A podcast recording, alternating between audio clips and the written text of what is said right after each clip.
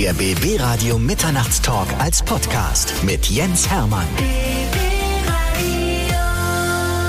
Bei mir ist ein ganz besonderer Mann, er heißt Stefan Pregitzer. Er ist Moderator und Mitbegründer der Initiative German Cancer Survivor und äh, er ist Stiftungsinhaber von Survivors Home. Das ist eine Location, die krebskranken Menschen viele tolle Möglichkeiten bietet.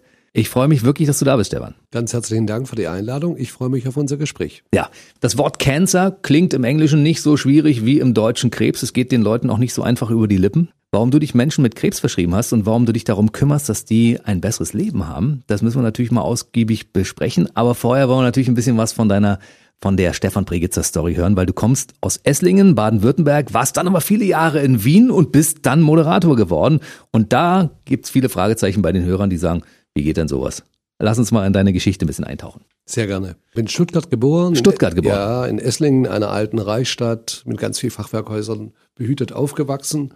Und als ich dann 19 Jahre war, haben meine Eltern die Idee, es wäre doch jetzt ganz gut, wenn ich mich so ein bisschen nach draußen begebe. und dann bin ich für ein Jahr nach Hamburg und äh, dann über Umwege nach Wien gekommen und habe dann wirklich so ein bisschen die große weite Welt geschnuppert. Das war schon richtig gut. Industrie- und Verlagskaufmann hast du gelernt Genau. ursprünglich, ja?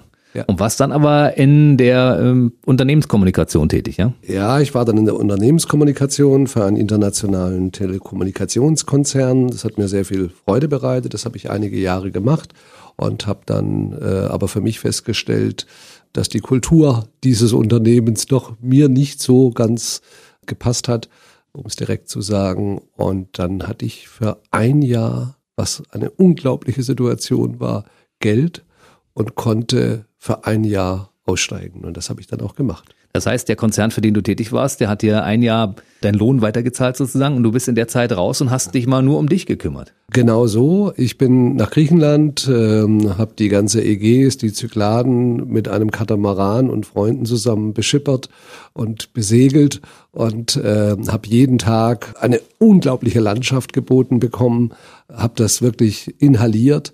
Das war eine Zeit, wo ich angefangen habe, doch viel, viel mehr über mich selber nachzudenken und mir näher zu kommen. Und äh, wusste auch ähm, durch diese ja, Zeit der Reflexion, was in meinem bisherigen Leben vielleicht nicht so gut war und was nicht gepasst hat und was mir auch eher geschadet hat. Und habe dann so die Weichenstellung für die Zeit danach getroffen. Unternehmenskommunikation beim großen amerikanischen Konzern ist natürlich auch so ein Hamsterrad. Ne? Da bist du also 24-7 quasi auf Abruf und musst immer ableisten, ableisten, ableisten. Wenn du dann auf einmal auf die Bremse treten kannst und völlig entspannt mal ein Jahr nur Zeit für dich hast, Ja, das war eine Vollbremsung. Ja. Also würde ich mal so bez- bezeichnen. Ich hatte vorher, ich sage das jetzt nicht äh, mit einer Arroganz, eine Lufthansa Vielfliegerkarte und die war auch im Grunde schon im Sortiment mit drin. Das war schon Standard. Und ähm, nach dem Jahr habe ich natürlich keinen einzigen Flug gehabt. Da wurde mir die aberkannt und die musste ich dann, also wurde nicht erneuert, es kam auch keine neue.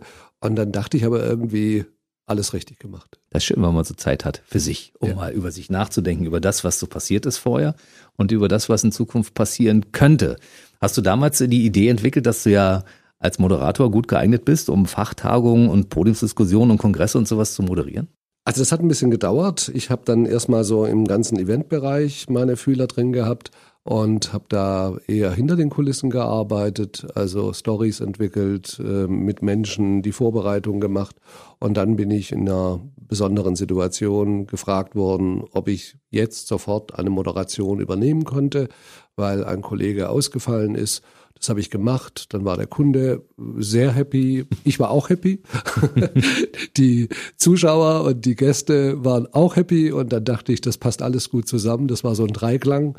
Dann sollte ich den Weg vielleicht in Zukunft gehen. Und dann habe ich im Grunde eine Woche später den ersten offiziellen Job gehabt. Ich finde das spannend. Du wirst eingewechselt von hinter den Kulissen nach vorn sozusagen, übernimmst eine Tätigkeit, die du vorher noch nicht so in der Form gemacht hast und auf einmal bist du besser als der, der die Hauptbesetzung war. Das ist schon spannend, oder? Ja, das hat schon die Eitelkeiten verletzt. Also nicht meine. Aber wenn eine Woche später gleich den, den Job hattest, also den ersten Job, der daraus resultierte, ist das eine gute Geschichte. Mitte der 90er Jahre hast du dich selbstständig gemacht als Moderator. Ne? Exakt. Ich habe dann relativ schnell auch gemerkt, dass so Themen, die mit Gesundheit, mit Menschen in Krisensituationen, dass mich das sehr, sehr interessiert. Und ich habe auch eben ganz stark im Bereich von Innovationskultur, von Transformationsprozessen bei Unternehmen dort Moderationen gehabt. Spannendes Feld eigentlich, ne?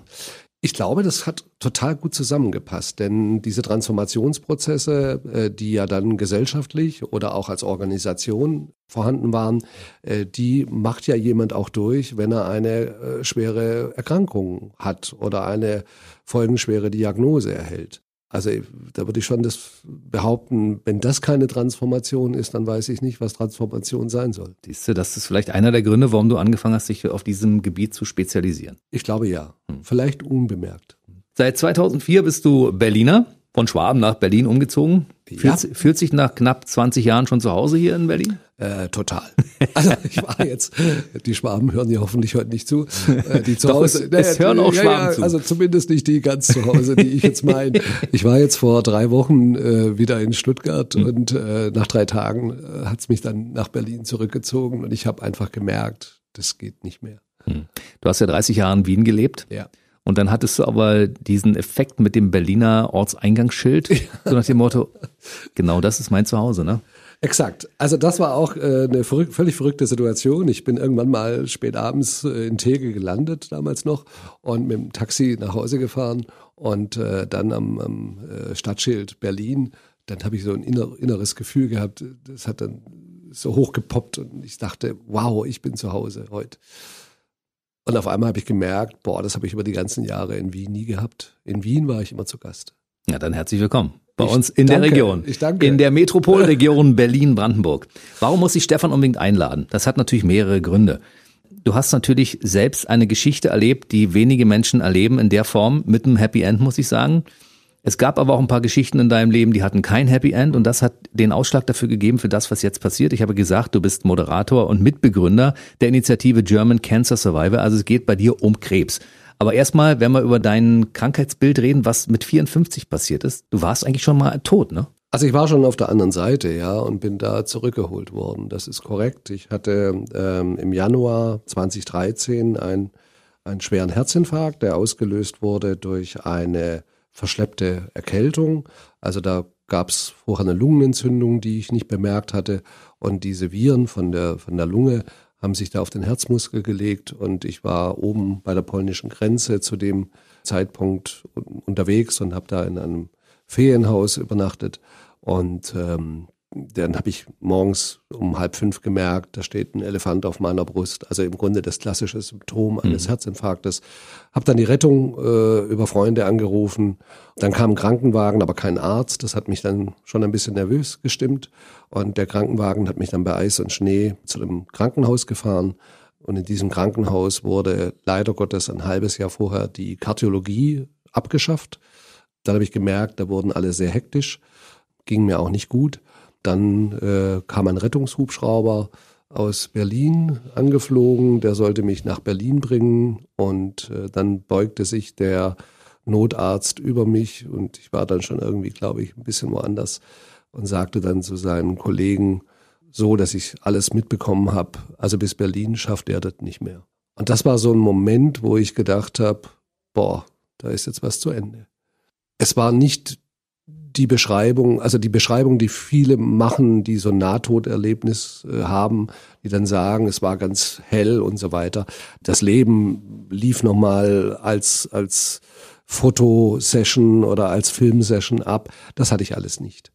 Aber ich hatte ein ganz tiefes Gefühl in mir, das mir geholfen hat. Und dieses Gefühl sagte, das war bisher in Ordnung, wie es war. Aber ein bisschen würde ich ganz gern noch. Und ähm, dann bin ich gerettet worden, ja. Dann bin ich in ein Krankenhaus geflogen worden, was näher lag. Die hatten schon alles vorbereitet, dann gab es einen Eingriff und dann war ich auf der Intensivstation und ich hatte einen Skiurlaub gebucht für Februar und äh, bin begeisterter Skifahrer und das schon seit ich drei Jahre alt bin. Und dann kam der, der Chefarzt und hat mich da nochmal untersucht und dann habe ich zu ihm gesagt, aber Skifahren geht schon noch. Und der guckte mich an wie eine Kuh, wenn's blitzt und äh, sagte, also ich glaube, jetzt haben wir andere Sorgen. Jetzt müssen Sie erstmal die Nacht überleben. Und dann kam oh. der am nächsten Morgen wieder und äh, sagt, und dann habe ich wieder gefragt, aber Skifahren geht schon noch. Und dann hat mich die Krankenschwester nachher, das war also wirklich köstlich, die sagte dann, Vergessen Sie es, der hat überhaupt keine Ahnung, wie Skifahren geht. Äh, das, der kennt das nur aus dem Fernsehen. Äh, den müssen Sie sowas nicht fragen. Und ähm, ich habe dann, das ist vielleicht eine ganz witzige Anekdote, als ich dann ein Jahr später das erste Mal wieder auf Skiern stand, bin ich mit meiner Freundin Christina an einem, also in Österreich sagt man eine Trafik, ein, ein Kiosk vorbeigelaufen und da war ein großer Kartenständer und da stand, äh, es waren Postkarten und da stand drauf auf diesen Postkarten Skizirkus Amadee immer eine gute Idee. Und er sagte ja, es wäre keine gute Idee mit dem Skifahren. Und dann dachte ich, jetzt schreibe ich ihm eine Karte.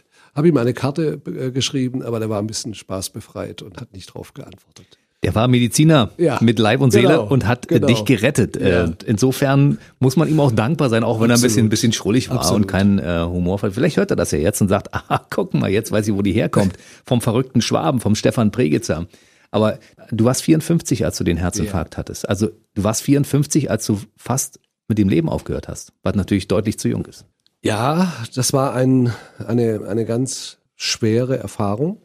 Ich habe auf einmal gemerkt, wie zerbrechlich mein Körper ist und dass an Gesundheit nichts Selbstverständliches ist, sondern dass ich vielleicht bis zu diesem, bis zu dieser Zeit auch ja, ich würde mal sagen, nicht so unbedingt fürsorglich und achtsam mit Gesundheit umgegangen bin. Das also ich gebe zu, ich habe auch gerne geraucht, ich habe auch gerne gefeiert. Feiern tue ich nach wie vor ganz gern, aber das mit dem Rauchen habe ich bleiben lassen. Deshalb bist du auch so fit, wie du bist. Ja, also ich würde sagen, ich bin recht fit und ich habe auch eine gute Energie. Es war auf der anderen Seite dann aber leider Gottes ein Jahr, das 2013er Jahr, äh, das mit meinem Infarkt angefangen hat.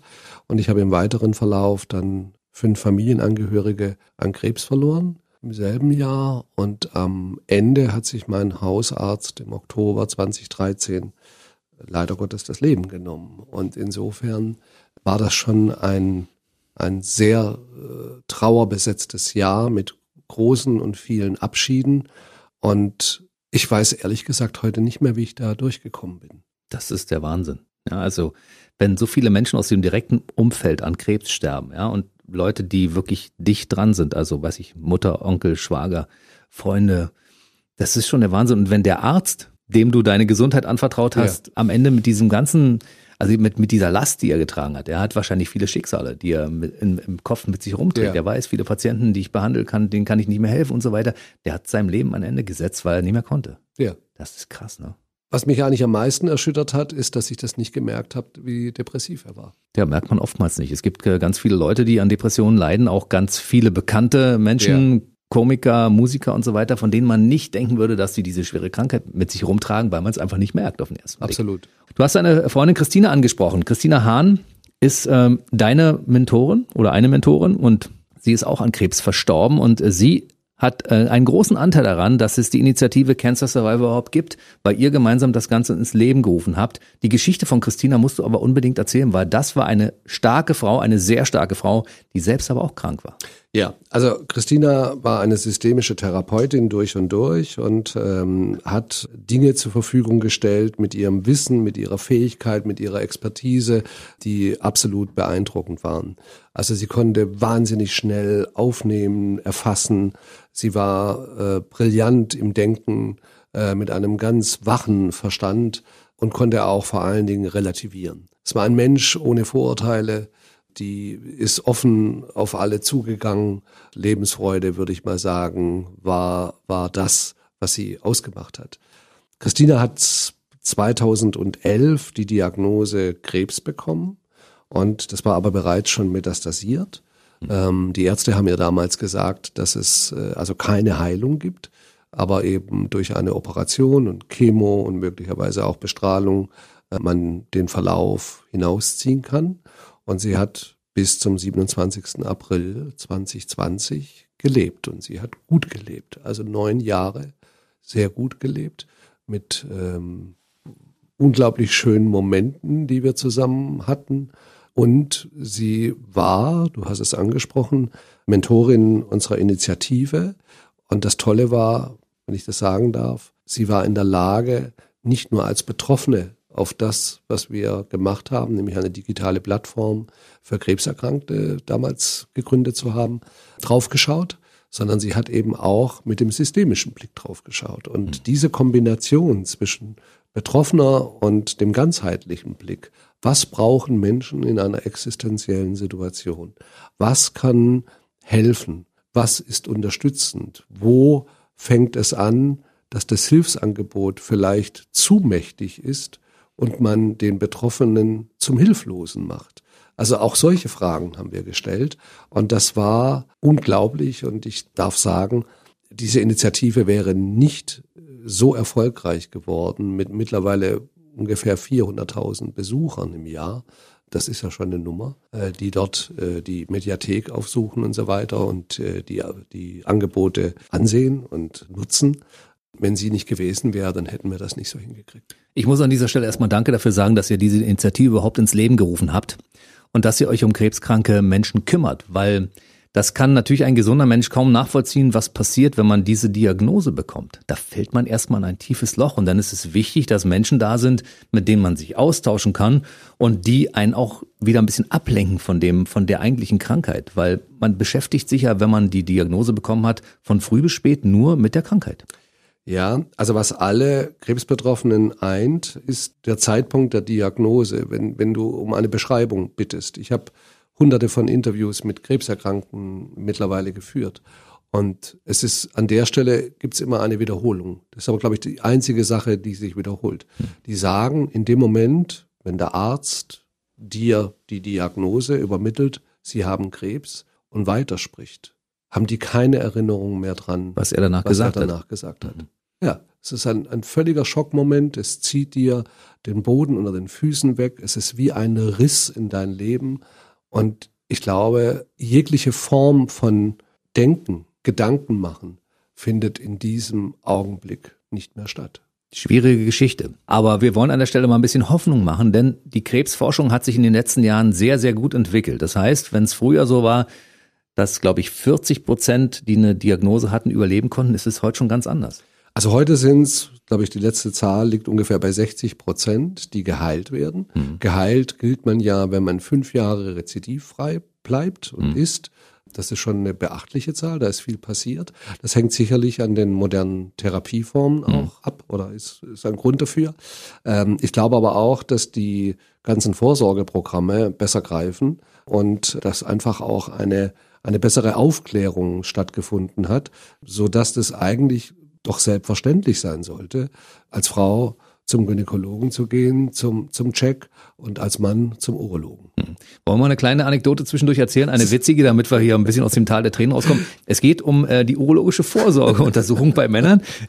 Ich fand das so eine spannende Geschichte, weil jetzt viele Männer sagen, ja, ja.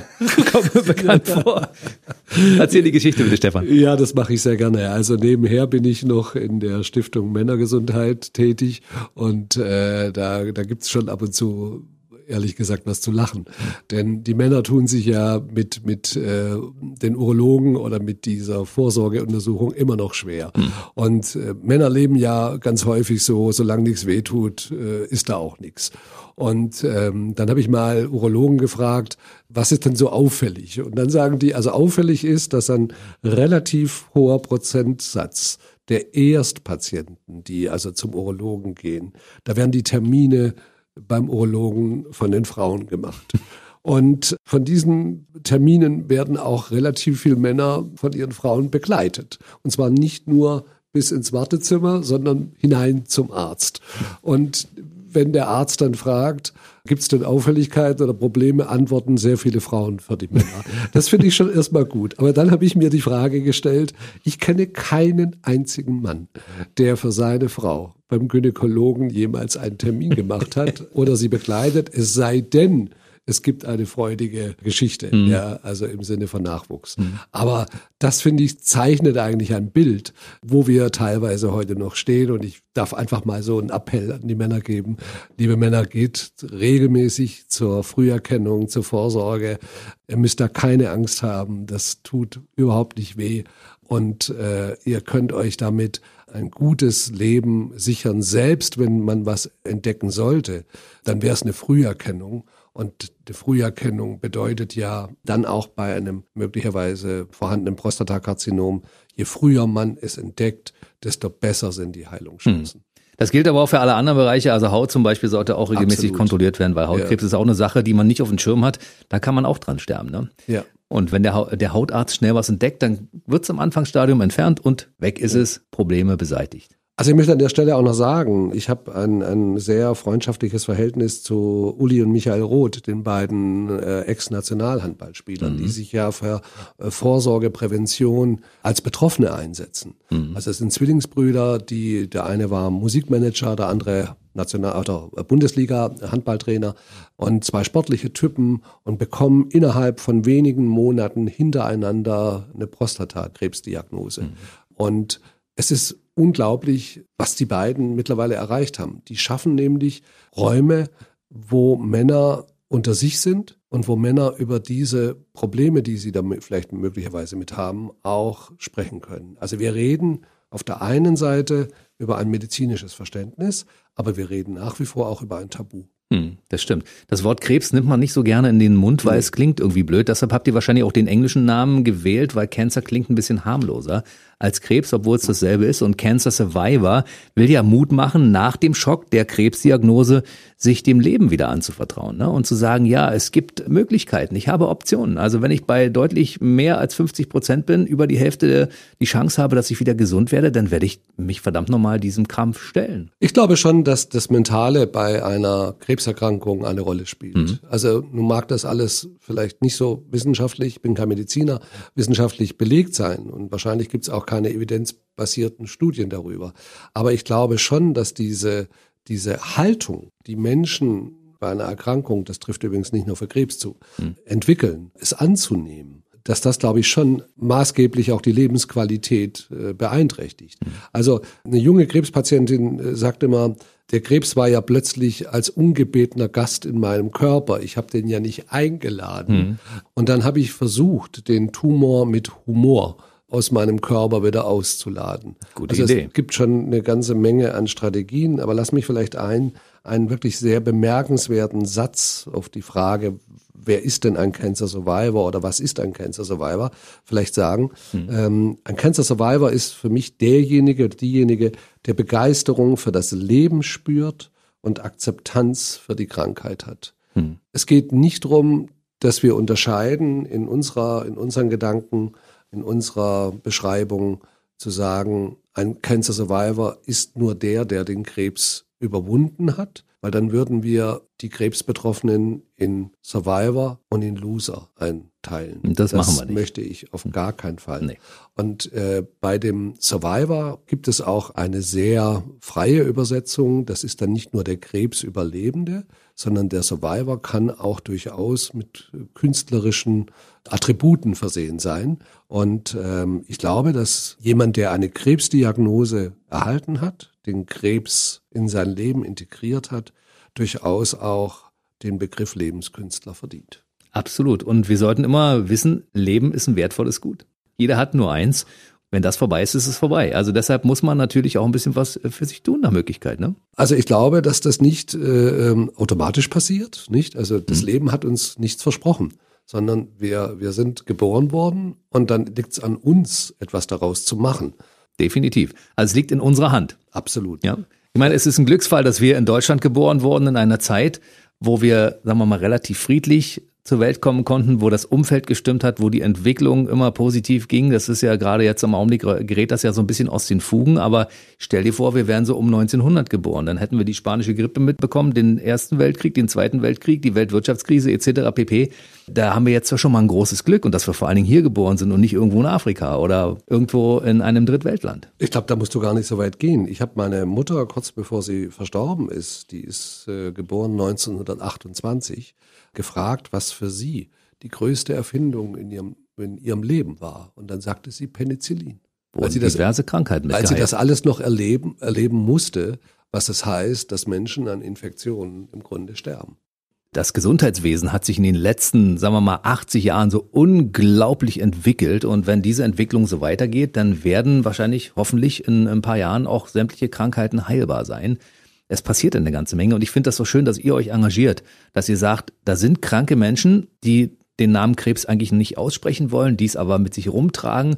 Wie gehen die damit um? Was machen die? Und wenn die wiederum auf andere Menschen treffen, die eine ähnliche Diagnose haben und sie austauschen können und noch zwischendurch abgelenkt werden, weil ihr macht ja an eurem Haus jetzt in dem neu eröffneten Survivors Home, worüber wir jetzt reden werden, so viele tolle Sachen für krebskranke Menschen, auch für die Angehörigen und Freunde. Und das ist unabhängig von klinischer Sterilität, sondern es ist ein Haus, wo man sich wohlfühlt. Vielleicht kannst du darüber ein bisschen was erzählen. Nichts lieber als das. Ja. Das ist ja mein, mein Herzensprojekt ja. geworden. Dieses Haus ist in Berlin-Wilmersdorf, direkt am Volkspark, also ideal gelegen, auch für sportliche Aktivitäten. Ist gut erreichbar. Und das ist ein, ein Jugendstilhaus, ist 1912 gebaut worden und ähm, wir haben da im Erdgeschoss circa 220 Quadratmeter und einen wunderschönen Innenhofgarten äh, jetzt hergerichtet, der einlädt, also nicht nur der Garten, sondern das Haus, vor allen Dingen die Räumlichkeiten, einzutauchen in eine sehr, sehr besondere Atmosphäre. Also es ist ein Ort zum Wohlfühlen, zum Ankommen, zum Innehalten, zum Relaxen. Ich würde mal sagen, in architektonisch oder vom Design beschrieben, eine Mischung zwischen einem, einer Hotellounge oder auch einem unglaublich gemütlichen Zuhause. Also das hat eine große Küche, Dort machen wir äh, Kochevents, wir machen ähm, Bewegungsangebote, Kunstkulturprojekte, psychoonkologischen Support. Wir machen Talkrunden, Podiumsdiskussionen. Wir machen aber auch wahrscheinlich dann im Herbst Tanz, äh, Schauspiel. Wir haben jetzt gerade einen Fotokurs laufen mit einem Profi, der Menschen, die gern fotografieren, mit denen durch Berlin geht und eine Art Fotosafari macht. Und am Ende gibt's dann eine Vernissage, wo die besten Bilder bei uns ausgestellt werden. Wir haben eine Papierkünstlerin, die mit äh, Interessierten Papier schöpft und dann äh, äh, grandiose Kunstwerke mit den Menschen macht. Also es ist ein wirklich vielfältiges, buntes Angebot. Ich habe auch noch vergessen zu sagen, es gibt auch einen Ladies Talk einmal im Monat, wo Frauen mit Brustkrebs einen tollen Abend äh, zusammen verbringen mit einem coolen Dinner und einem Impulsvortrag. Genauso machen wir auch Abende nur Men Only das bitte nicht falsch zu verstehen, wo die beiden Gebrüder Roth aus ihrem Leben berichten, Impulse geben und auch dafür sorgen, dass dieses Vorurteil, das ja ganz häufig bei Prostatakrebs zum Beispiel noch besteht, mit Inkontinenz, mit Impotenz etc., dass, dass man da wirklich dieses Tabu mal öffnet. Mhm. Also das Angebot ist vielfältig. Wir sind 200 Tage im Jahr geöffnet. Wir machen eine kleine Sommerpause und eine kleine Winterpause, müssen uns auch mal ein bisschen erholen. Aber was vor allen Dingen entscheidend ist, das gesamte Angebot ist kostenlos. Das finde ich so, so toll. Wer kann das alles nutzen? Nur Berliner oder auch das komplette Umland oder ganz Deutschland? Jeder, der Lust hat, kann kommen. Es gibt einen kleinen Anmeldeprozess. Das geht über eine App oder über unsere Homepage geht das genauso. Mhm. Äh, dann muss ich mich ein einziges Mal registrieren und dann habe ich die Möglichkeit, Veranstaltungen zu buchen. Da sehe ich dann auch bei dieser App, wie viele Plätze noch verfügbar sind und ich kann mich entscheiden, ob ich das live, also in der analogen Welt gerne tun möchte oder ob ich digital dran teilnehme.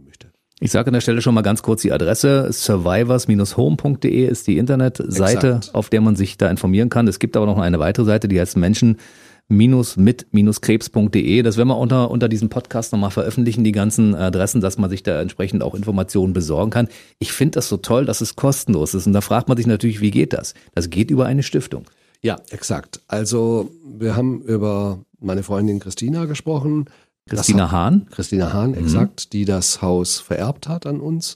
Und wir haben das Haus in eine gemeinnützige Foundation, die Survivors Home Foundation, hineingegeben. Und ähm, wir finanzieren das Angebot, das jetzt eben allen Betroffenen, aber auch den Angehörigen, da würde ich ganz gerne nachher nochmal drauf sprechen zu kommen, zur Verfügung steht. Und wir finanzieren es, wie gesagt, über die Mieteinnahmen des Hauses, über die Überschüsse. Mhm. Aber man kann auch gern spenden, wenn man möchte. Ja, das darf man auch gerne. Da können wir natürlich dann noch viel, viel mehr an attraktiven Angeboten machen. Wir arbeiten zum Beispiel vielleicht als eine, eine Berliner Gruppe, die ich herausheben möchte, ganz eng zusammen mit den bewegten Frauen. Mhm. Das sind ähm, im Moment 50 Frauen mit Krebs, die alles in Bewegung machen. Also die gehen ganz sportlich vor. Da gibt's Lauftreffs, die erkunden aber auch die Gegend im Laufen, sprechen dann auch über ihre Krebserkrankung beim Laufen und die haben bisher keine Beheimatung gehabt. Mhm. Wie ist es jetzt für dich als gesunder Mensch, mit krebskranken Patienten zusammenzuarbeiten und denen einfach den Mut weiterzuleben, wieder zu geben und die auf andere Gedanken zu bringen, die zu entertainen, denen Angebote zu machen. Wie ist es für dich? Ja, ich denke schon, dass, dass da tief in mir drin etwas ist, das mich erfüllt. Denn es geht gar nicht so sehr darum, was ich da möchte. Ich bekomme so viel an Ideen, an Beispielen, an Entwürfen, aber auch an unglaublichen Geschichten über diese Tätigkeit zurück. Das bereichert mein Leben. Ja. Hm. Und du bist in dieser Stiftung ja nicht allein. Du hast ja. noch einen Partner, ja. der mehr im Hintergrund arbeiten möchte. Ne? Ja, Sebastian Röder, mit dem ich seit elf Jahren zusammenarbeite und mit dem ich auch die Initiative der, der Cancer Survivor, Menschen mit Krebs, gegründet habe. Und ähm, das ist eine ideale und ganz, ganz wunderbare, erfüllende Zusammenarbeit. Hm.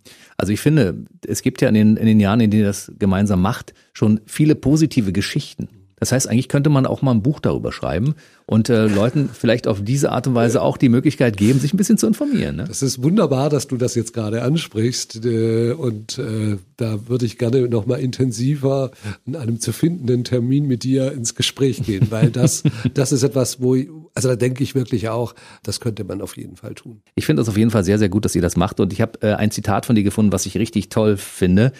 Du hast mal gesagt, wenn ich höre, wie sich manche über Kleinigkeiten aufregen, verlasse ich das Zimmer. Am liebsten würde ich sie in eine Krebsstation mitnehmen. Also ich lade dich herzlich gerne ein, zu uns ins Haus zu kommen und dir das anzusehen. Dann wirst du erleben, wie viel Lebensfreude, wie viel Spaß die Menschen haben. Und natürlich gibt es, und das gehört genauso dazu, Momente, die ausgesprochen berührend, aber auch traurig sind. Denn es passiert leider immer wieder, dass Menschen dann von uns gehen.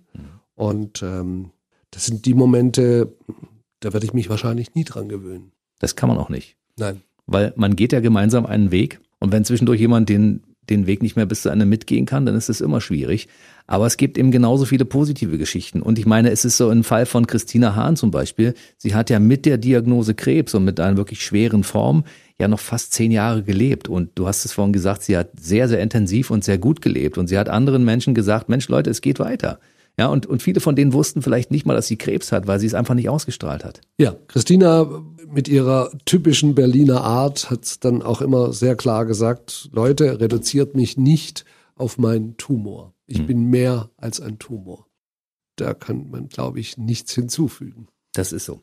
Also jetzt können wir nur allen Leuten Mut machen, die vielleicht jetzt die Diagnose bekommen haben, ich habe Krebs und ich möchte aber trotzdem weiterleben. Man muss sich dem Problem annehmen und man findet richtig viel Hilfe. Und man findet unter anderem in der Initiative Cancer Survivor beziehungsweise in Survivors Home Unterstützer, die durch schwere Zeiten helfen. Ja, also die Unterstützer sind ja nicht wir, sondern wir schaffen einen Rahmen und wir, wir haben bei den ganzen Veranstaltungen regelmäßig äh, Menschen dabei, die das alles schon durchlebt, aber auch durchlitten haben und die im Grunde unglaubliche Mutmacher sind, Beispielgeber. Jeder muss da, glaube ich, seinen Weg finden. Es gibt da keine Blaupause, wo du sagen kannst, oder eine Checkliste, die zehn besten Regeln mit Krebs äh, umzugehen, sondern du musst dich im Grunde dem Leben stellen ähm, und eine Form für dich entwickeln. Und es geht auch, das habe ich auch gelernt, nicht um die ganze Strecke, es geht immer um den nächsten Schritt. Und den muss man nicht alleine gehen. Nein. Denn es gibt Leute, die einem Nein. unter die Arme greifen. Also das ist etwas, was wir uns auch zum Ziel gesetzt haben, immer wieder zu betonen, du bist nicht allein. Stefan, was möchtest du am Ende unseres kleinen Gespräches hier noch unbedingt loswerden? Weil du hast, glaube ich, noch so ein, zwei Themen, die dir unter den Nägeln brennen und die du gerne noch loswerden möchtest. Jetzt hast du die Chance dazu. Das ist super, super lieb von dir. Äh, ich bedanke mich erstmal für die Einladung und das wunderbare Gespräch. Ich möchte im Grunde den Angehörigen auch meine volle Aufmerksamkeit und meine volle Wertschätzung geben. Deshalb haben wir auch ein, ein eigenes Programm nur für Angehörige. Die Angehörigen leisten bei einer Krebsdiagnose, die in die Familie hineinbricht, Unendliches. Also mir hat mal eine, eine zauberhafte Frau äh, gesagt, in dem Moment, als mein Mann die Krebsdiagnose bekam, war ich nicht mehr Ehefrau, dann war ich Pflegerin und Krankenschwester. Hm. Das heißt, wenn eine Krebsdiagnose in das Leben eines Menschen kommt, betrifft es die ganze Familie. Deshalb ist die Einladung für die Angehörigen ganz oben, weil ich glaube, sie verdienen viel, viel mehr Aufmerksamkeit und können vielleicht auch mit professioneller Unterstützung, die wir anbieten, die müssen sich abgrenzen lernen. Die dürfen und müssen auch mal sagen können, ich schaffe das gerade nicht. Das kommt ganz, ganz häufig zur völligen Überforderung und damit ist ja niemand geholfen. Also ich glaube, wahre Nähe gibt's auch nur dann, wenn es Distanz auch geben darf. Hm. Also ich bin wirklich richtig, richtig dolle dankbar, dass wir heute das Gespräch führen durften und konnten, dass du mich eingeladen hast. Und ähm, ich glaube, ähm, wir haben da die Möglichkeit, doch den einen oder anderen damit zu erreichen, äh, mit dieser Idee auch ein Stück weit zu infizieren und einen Impuls zu geben, diesen Weg zurück ins Leben aufzunehmen und ihn gut zu gestalten, das Beste daraus zu machen und das Ganze eben auch in einer gewissen, ich sag mal, Solidarität zu spüren. Ich bin nicht alleine mit dieser Erkrankung. Es gibt eine ganze Reihe. Und es ist eben glaube, die, bei, bei einer Krebserkrankung ist, ist der, der medizinische Teil die eine Sache, aber die Frage der Haltung, das ist, glaube ich, etwas, was ein bisschen bei Ärzten zu kurz kommt. Und da können wir, glaube ich, sehr unterstützend sein. Ich sehe das auch überhaupt nicht als Wettbewerb, sondern als unterstützendes, was es da dazu gibt. Also lasst euch helfen bei dem Weg zurück ins Leben. Infos gibt es im Netz unter anderem auf survivors-home.de beziehungsweise auf menschen-mit-krebs.de und auf stefan-pregitzer.de. Das ist nämlich deine Internetseite. Auch da gibt's mal ein bisschen was über deine Vita zu lesen. Und wenn man sich mit der Internetseite ein bisschen beschäftigt, dann weiß man auch, warum du genau diesen Weg eingeschlagen hast. Dann danke ich, wenn das so rübergekommen ist. Wunderbar. Stefan Pregitzer war heute bei mir. Bleib schön gesund, bitte. Du auch. Weil wir müssen an den Themen, die wir besprochen haben, dranbleiben und dann reden wir bei Gelegenheit hoffentlich über ein geschriebenes Buch, was man dann lesen kann. Herzlich, herzlich gerne. Vielen Dank. Der BB Radio Mitternachtstalk. Jede Nacht ab 0 Uhr. Und jeden Freitag der neueste Podcast.